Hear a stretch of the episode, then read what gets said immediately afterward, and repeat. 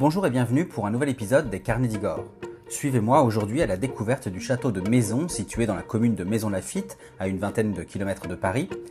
Moins connu que ses cousins Vaux-le-Vicomte, Saint-Germain-en-Laye, la Malmaison ou bien sûr Versailles, ce château, niché au nord-ouest de la région parisienne, est pourtant digne d'un grand intérêt, tant d'un point de vue historique qu'architectural.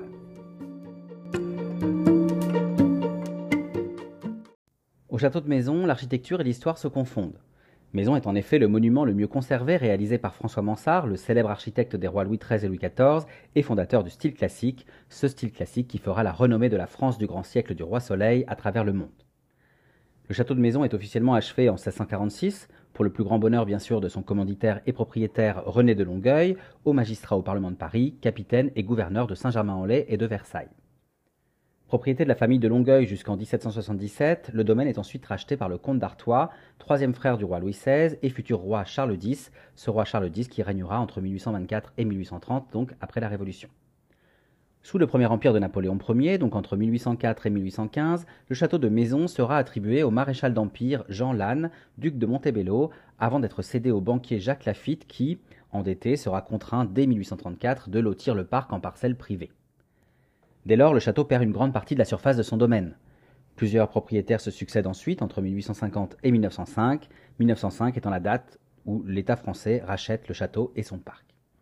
Ouvert à la visite dès 1912, le château de Maison est aujourd'hui reconnu comme l'un des chefs-d'œuvre du classicisme architectural français.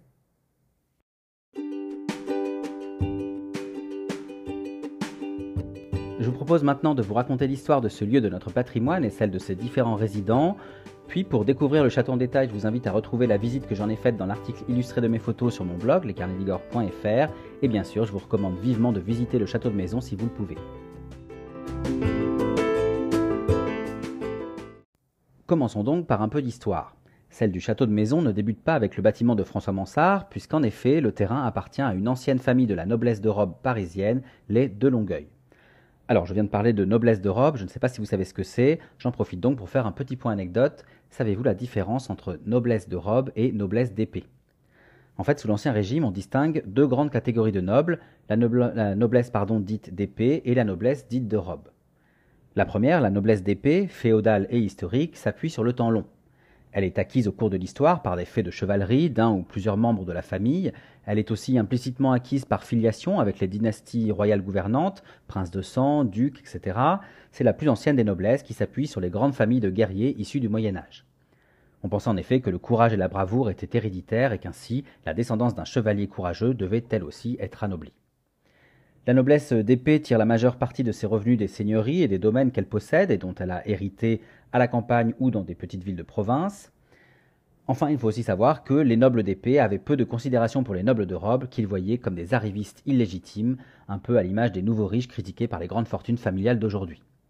On notera que les rois, Louis XIV le premier, éviteront de s'entourer de ministres issus de la noblesse d'épée, leurs compétences politiques n'étant que peu fiables ni reconnues. La seconde catégorie, la noblesse de robe, apparaît au XVIe siècle lorsque le pouvoir royal développe une administration plus complexe et centralisée autour du roi. Souvent bien plus riche que la noblesse d'épée, elle est le lot de familles qui ont été anoblies par le pouvoir royal du fait de charges, appelées aussi les offices, attribués ou achetés, et de services rendus. Les fonctions de ces bourgeois devenus nobles étaient souvent exercées dans la magistrature, ce qui donnera donc le nom de noblesse de robe, puisqu'ils étaient habillés donc avec cette robe de magistrat.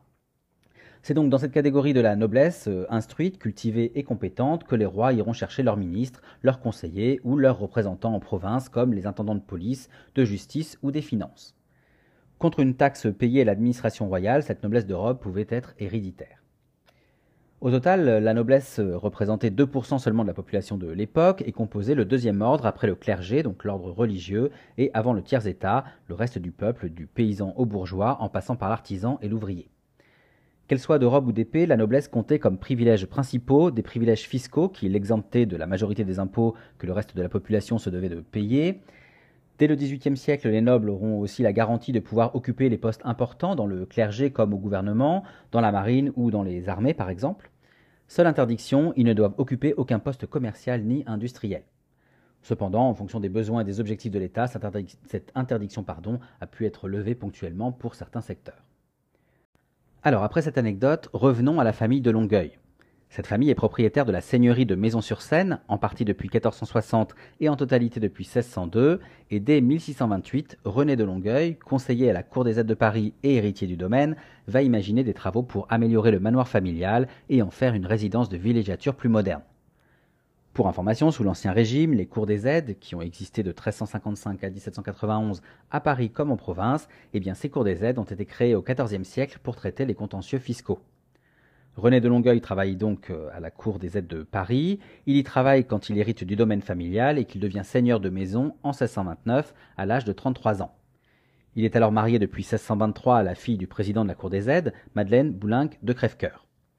Il poursuit alors les travaux de son manoir et engage aussi une modernisation des alentours en faisant paver les routes, en construisant un pont pour passer la Seine ou encore en installant sur ses terres un moulin tout neuf. Mais le destin va accélérer les transformations de maisons. En effet, après avoir hérité de sa tante en 1629, Madeleine hérite de son oncle Nicolas Chevalier, président de la Cour des aides en 1630. René de Longueuil rachète la charge de président de son oncle par alliance, et le couple, très enrichi, va pouvoir ainsi euh, revoir les plans de son domaine pour créer un véritable château. Il fait alors appel à l'architecte François Mansart. Alors, avant de continuer, je pense qu'il est important de faire un point biographie sur François Mansart. François Mansart est né le 23 janvier 1598 à Paris. Il est issu d'une famille d'artisans du bâtiment et de sculpteurs, une voie qu'il suivra également. À 25 ans, il se fait remarquer grâce à différents travaux, dont celui pour la façade de l'église des Feuillants à Paris entre 1623 et 1625. Il se fait également connaître pour avoir construit une nouvelle aile au château de Blois, une aile qu'il a construite entre 1635 et 1638 pour le comte de Gaston d'Orléans, le frère du roi Louis XIII. Ce nouveau bâtiment construit à Blois va impressionner avec son style différent, avec sa façade monumentale, une façade ornée de colonnes et de pilastres aux allures antiques d'ordre dorique, ionique et corinthien. Le corps du logis, encadré en symétrie par deux pavillons d'angle carré, se distingue par son avant-corps légèrement en saillie.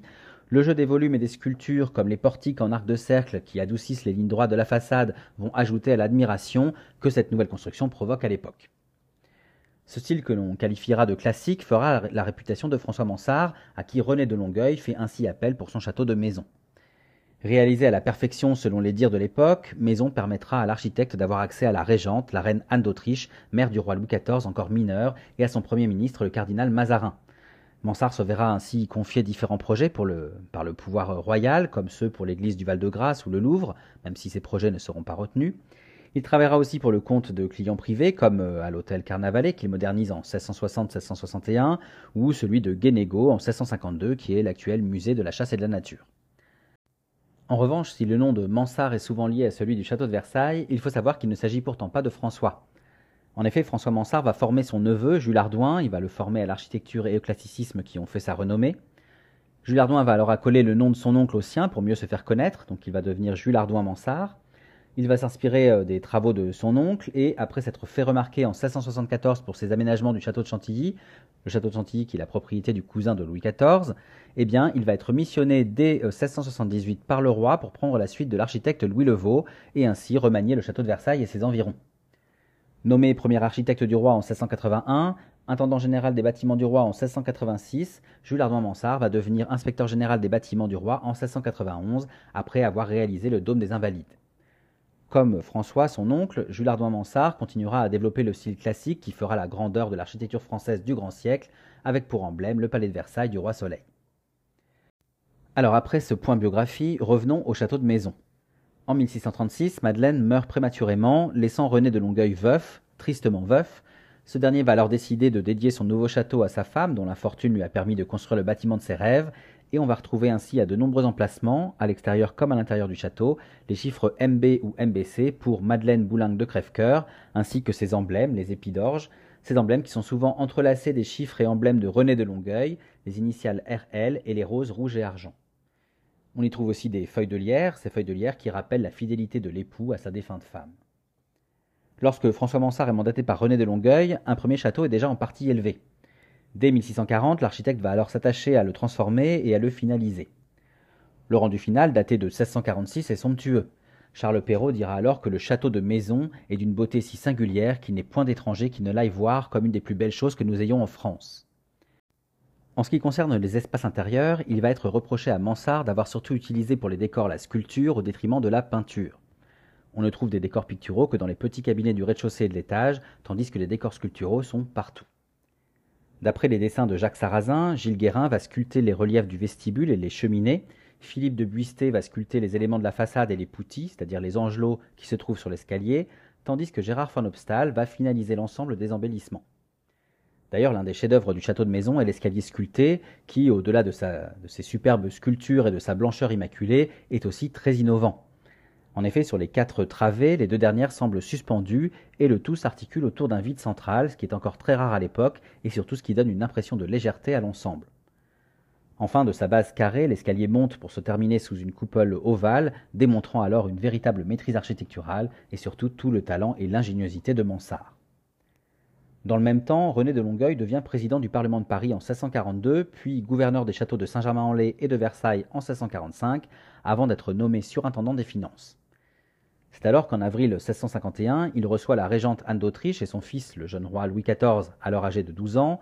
Il le reçoit pour une somptueuse collation dans son nouveau château.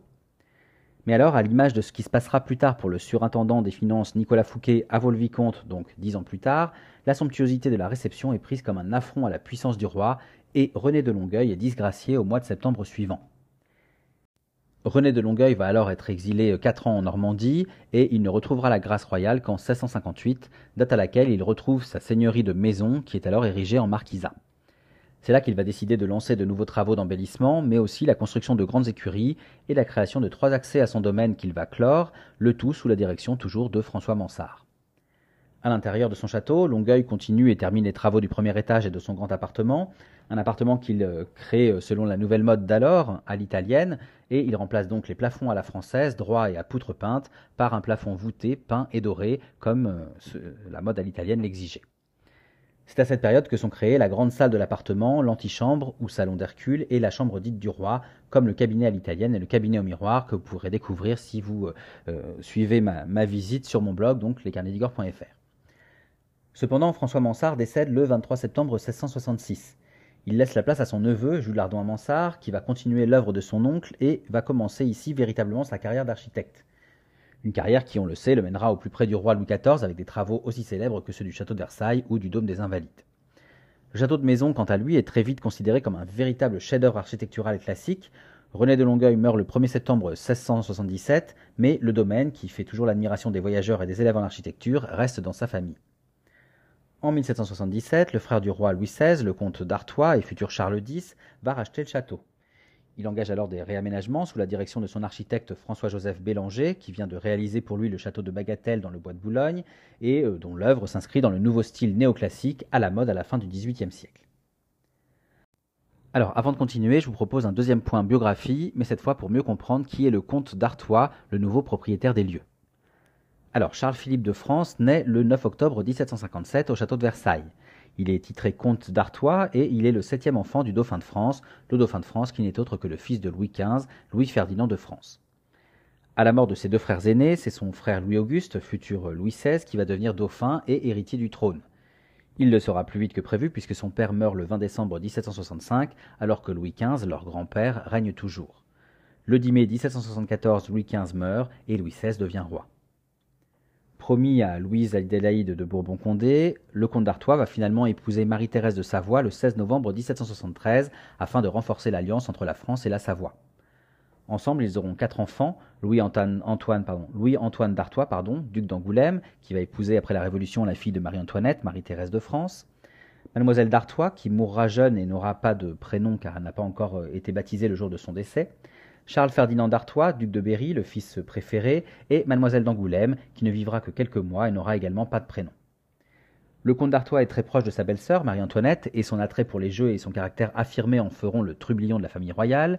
Il sera d'ailleurs de toutes les fêtes, prendra part aux pièces de théâtre jouées par la petite cour de la reine et dépensera sans compter. Lorsque la Révolution éclate, il est l'un des premiers à fuir la France dans la nuit du 16 au 17 juillet 1789, lançant ainsi le mouvement de l'émigration de la noblesse française.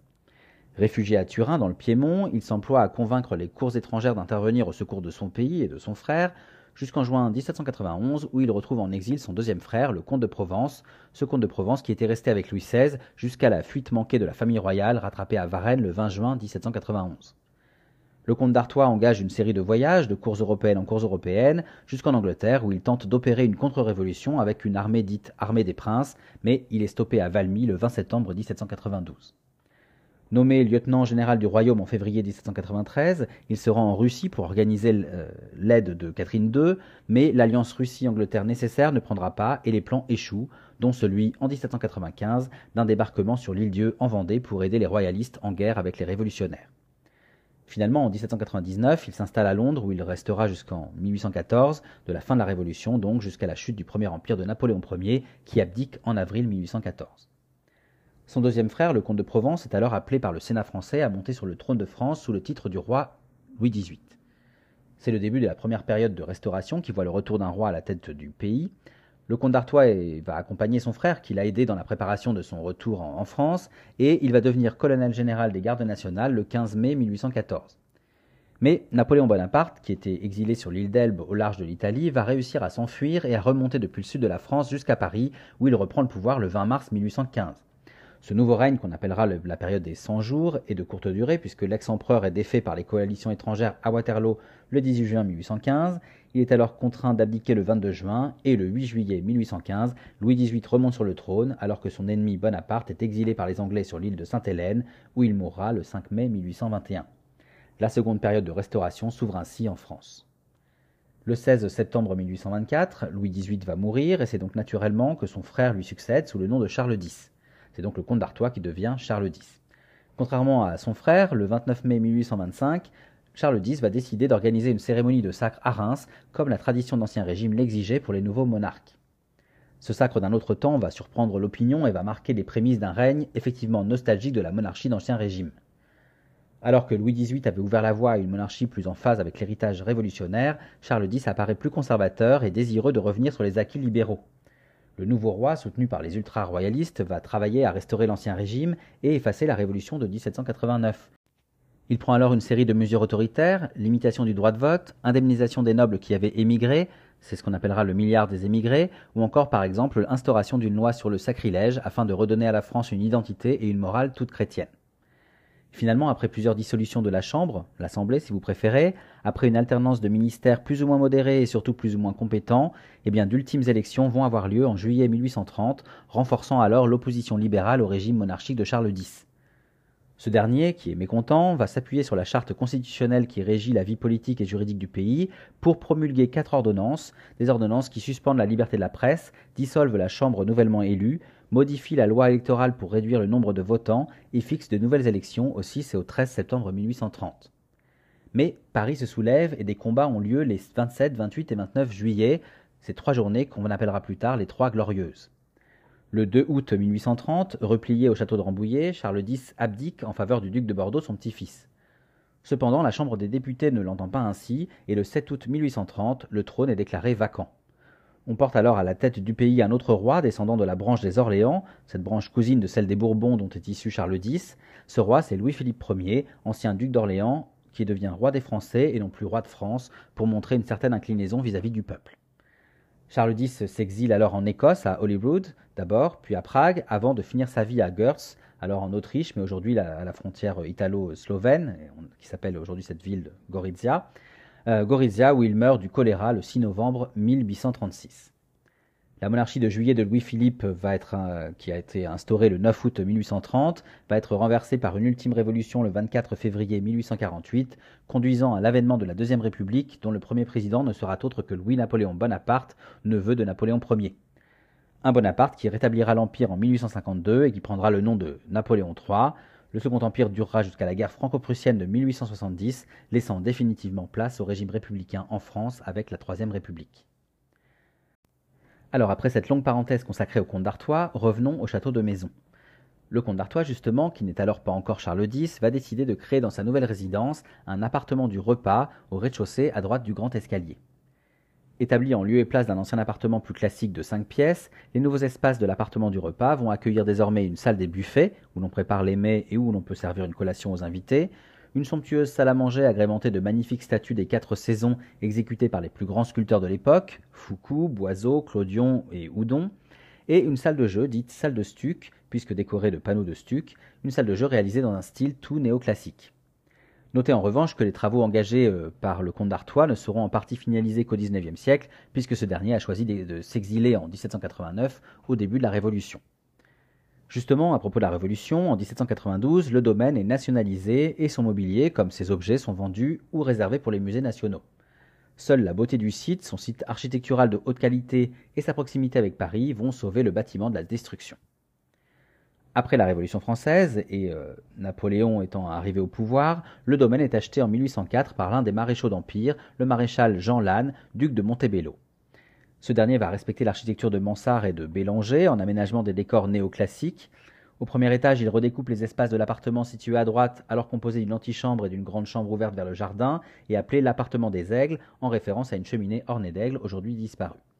Il crée ainsi un couloir, une petite chambre nommée aujourd'hui la chambre Lafitte, puis il remeuble et redécore dans un style empire la grande chambre d'angle, dite chambre des aigles, qu'il occupera ensuite. À sa mort prématurée, le 22 mai 1809, durant la bataille d'Essling, sa veuve, la duchesse de Montebello, va conserver le château et ses terres jusqu'en 1818, où elle décide de les revendre à un riche banquier, l'homme politique Jacques Lafitte. Jacques Lafitte est nommé gouverneur de la Banque de France en 1814. Il est élu député libéral de 1816 à 1827, avant de devenir ministre puis président du Conseil du roi Louis-Philippe sous la monarchie de Juillet. Ce dernier, Jacques Lafitte, va sauver le château d'une destruction possible, mais il va aussi réduire considérablement l'étendue du domaine, détruisant par exemple ses écuries du XVIIe siècle. En effet, en 1834, alors qu'il est en difficulté financière, il va diviser le parc du château de maisons en une multitude de lots, des lots qu'il va vendre ensuite pour bâtir des logements. Ce quartier, appelé alors la colonie de Maisons, deviendra Maison Lafitte en 1882, un nom que nous lui connaissons toujours aujourd'hui. En 1850, la fille de Jacques Lafitte va revendre le château et ce qu'il reste du parc à un riche assureur, Thomas Colmar, qui le cédera lui-même en 1877 au peintre russo-finlandais d'origine française et allemande Vassili Tilmanovitch Gromet, aussi appelé Wilhelm Tilman Gromet, et plus connu sous le nom simplement de Gromet. En 1905, le domaine est de nouveau en vente, mais face aux spéculations qui pourraient marquer sa fin toute proche, le château et ses jardins vont être acquis par l'État, l'État qui, après euh, travaux, va l'ouvrir au public en 1912 et en faire un département annexe des sculptures du musée du Louvre. Restauré et redessiné en 1956, le jardin reprend une partie des tracés originaux, et concernant le château, si les meubles et les tableaux qui le décorent ne sont pas d'origine, ou très peu, il tente à évoquer la splendeur des aménagements apportés par les différents propriétaires prestigieux qui l'ont habité.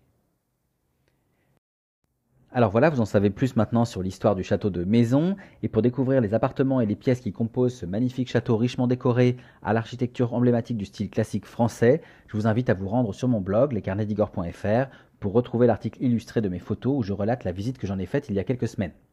Une visite que j'ai beaucoup aimée bien sûr et que je vous encourage à faire si vous en avez l'occasion. Pour retrouver toutes les informations pratiques concernant la visite du château de Maison, je vous donne aussi rendez-vous sur le site du château, château-maison avec un s à maison.fr.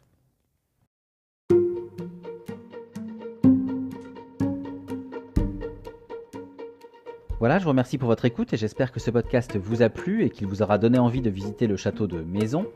Pour retrouver d'autres visites ou d'autres récits historiques, n'hésitez pas à consulter les articles et podcasts de mon blog, mais aussi à vous abonner à mes comptes Facebook, Instagram, TikTok et YouTube pour découvrir d'autres lieux d'histoire et de culture que j'ai aimés et pour suivre bien sûr mes actualités à travers mes photos, mes vidéos et diverses anecdotes. En attendant, je vous donne rendez-vous très bientôt pour d'autres histoires, d'autres découvertes et d'autres visites.